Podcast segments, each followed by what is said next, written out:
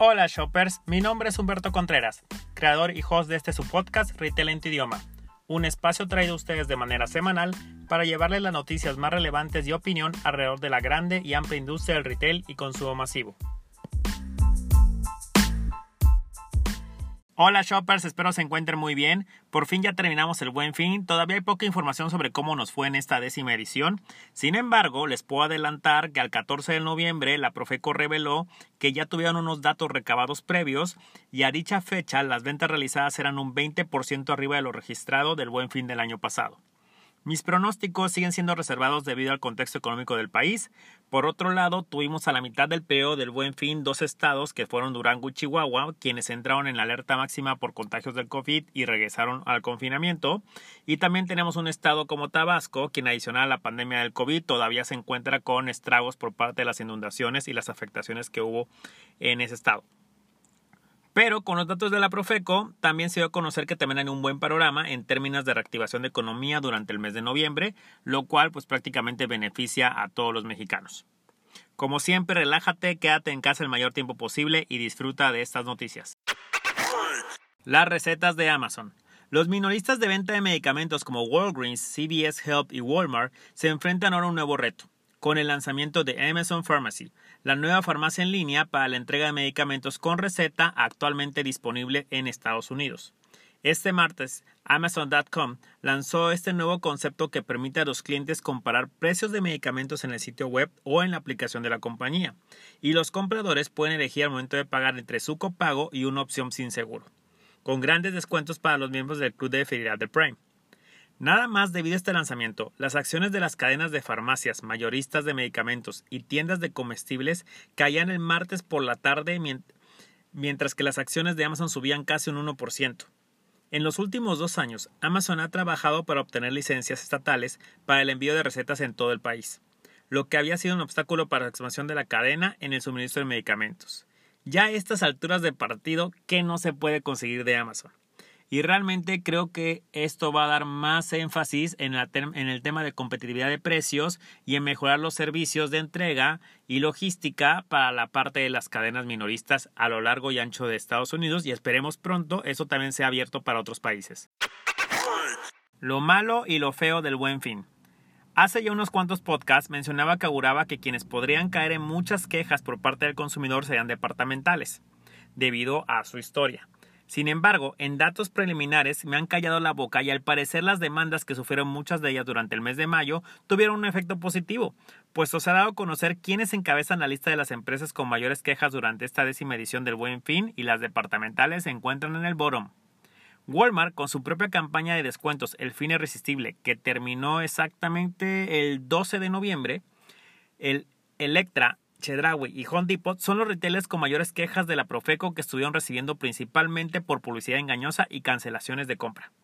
Ahora, adentrarnos un poco en esto, quienes más quejas han recibido y sobre todo en el tema de pantallas es Walmart con un 43%, Electra con un 7%, Chedraui y Home con un 3 y 3% respectivamente, mientras que las ofertas más interesantes que se ha habido en el tema del buen fin en este artículo electrónico específicamente pantallas ha sido Sears Liverpool.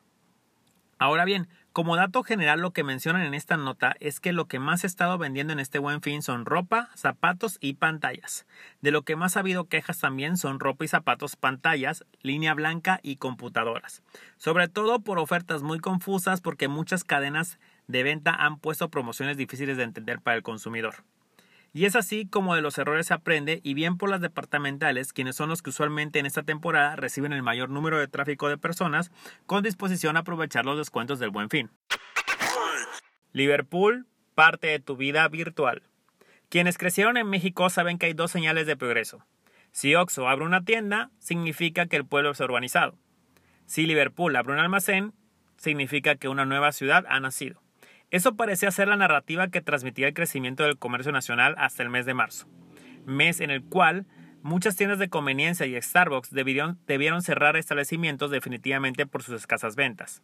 En cuestión de segundos, recordarán muchos de ustedes los negocios que ya vieron cerrados en el centro comercial al que solían ir al cine antes de la primavera. Pero a la par de la desertificación de los locales comerciales, hubo un cambio dramático que ya no parece tener reversa los padres y los abuelos comenzaron a comprar en línea. Hasta el año pasado en Liverpool, los clientes que compraban vía Internet no rebasaban los 45 años. Pero ahora la edad de los compradores alcanza hasta los 60 años, y este nuevo consumo responde a decisiones personales, pero también a gobiernos locales. Ejemplo, en Monterrey la gente de mayor edad tiene restricciones de acceso a los comercios. Pueden entrar a la tienda, pero solo al mediodía durante los horarios en los cuales muchos de los jóvenes están trabajando o se encuentran estudiando. La idea es que no se crucen. Y con estas limitaciones el resultado era predecible. La consigna es que la empresa es remodelar tiendas en lugar de crecer en cobertura geográfica. La demanda de espacio cae y eso tiene un impacto para quienes rentan locales. Los descuentos en rentas continuaron durante el tercer, el tercer, trimestre de este 2020 y en línea con la meta de inquilinos de alcanzar al menos tres o cuatro meses de renta gratis en el año. Advirtió esto un reporte llamado de Mexico Real Estate del banco estadounidense JP Morgan divulgado el 3 de noviembre.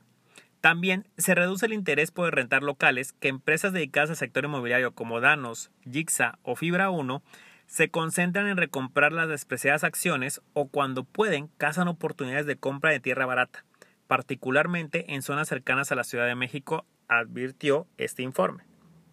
Mientras sus tiendas están medio vacías, las ventas en Marketplace crecen casi a un ritmo de 550%. El reto es resolver que los envíos lleguen a tiempo, pues hasta ahora un 10% se retrasa, y esto de acuerdo con datos oficiales de Liverpool. Hasta la primera mitad del año, Liverpool presumió que sus ventas crecieron más que las de Mercado Libre, pero ni con ese brinco alcanzó el valor de la mercancía vendida por la compañía veinteañera de origen argentino, que hoy ya vale 16 veces más que la mexicana. Dado que en el país las autoridades no han podido contener el avance de la pandemia por COVID-19, la expectativa de un constante crecimiento explosivo en las ventas a domicilio parece poner a prueba a los directivos de todas las cadenas comerciales. Lo que haga Liverpool este año moverá el destino de la compañía más rápido que antes, y es posible que la inauguración de sus tiendas entre en un lapso de reposo. Mioxo.com versus Walmart.com Oxo, la cadena comercial con mayor cantidad de puntos de venta en México, se está abriendo paso entre los consumidores con mioxo.com, plataforma a través de la cual se puede pedir desde el papel higiénico hasta el abarrote que tú pienses como puede ser una mayonesa o pasta dental terreno en donde Walmart de México y Centroamérica también busca tener la delantera. El servicio de OXO solo opera en algunas colonias, pero el objetivo de la compañía básicamente es ampliarlo. De acuerdo con la empresa, el concepto nació como una respuesta a la pandemia. Buscando reforzar las medidas de sana distancia, mioxo.com inició operaciones en mayo de 2020 con una prueba piloto en algunas ubicaciones de la Ciudad de México. A la fecha, además de esta entidad, el servicio ya se encuentra habilitado en el Estado de México, Villahermosa y Querétaro. Para realizar los envíos, Oxxo tiene alianzas con empresas especializadas en distribución de la última milla y varían dependiendo de la ciudad. La entrega se hace en moto y tiene un radio de, cobertura de más o menos 3 kilómetros. La oferta de productos incluye alimento para mascotas, pañales, bebidas, alimentos enlatados, botanas, artículos de farmacia, entre muchos otros. Pues existe un catálogo diferenciado que depende del código postal en el cual el cliente introduzca en la página. Todo esto por el momento excluye productos frescos. La necesidad de transformación de OXO está plasmada en el más reciente reporte financiero de defensa, del cual hablamos un poco en el podcast anterior, en donde se destacó que los ingresos a total división proximidad disminuyeron un 6.1% en el tercer trimestre del 2020 comparados con el mismo periodo del año anterior, pues la afluencia de clientes cayó un 22% resultando de una menor movilidad. Sin embargo, la cadena logró que los compradores gastaran 16.5% más en sus tiendas, es decir, incrementaron ticket, gracias a que se enfocó en la venta de productos para el hogar y relacionados con la pandemia. Y por supuesto, también impulsó la opción de envíos a domicilios en algunas colonias. Oxo cuenta con 19.633 tiendas en todo el país y aunque sus ventas trimestrales apenas son de 45.478 millones, contra los 135.247 pesos de Walmart de México y Centroamérica, el principal jugador de conveniencia en nuestro país comienza a declarar una guerra frontal con la mayor cadena de autoservicios de toda Norteamérica.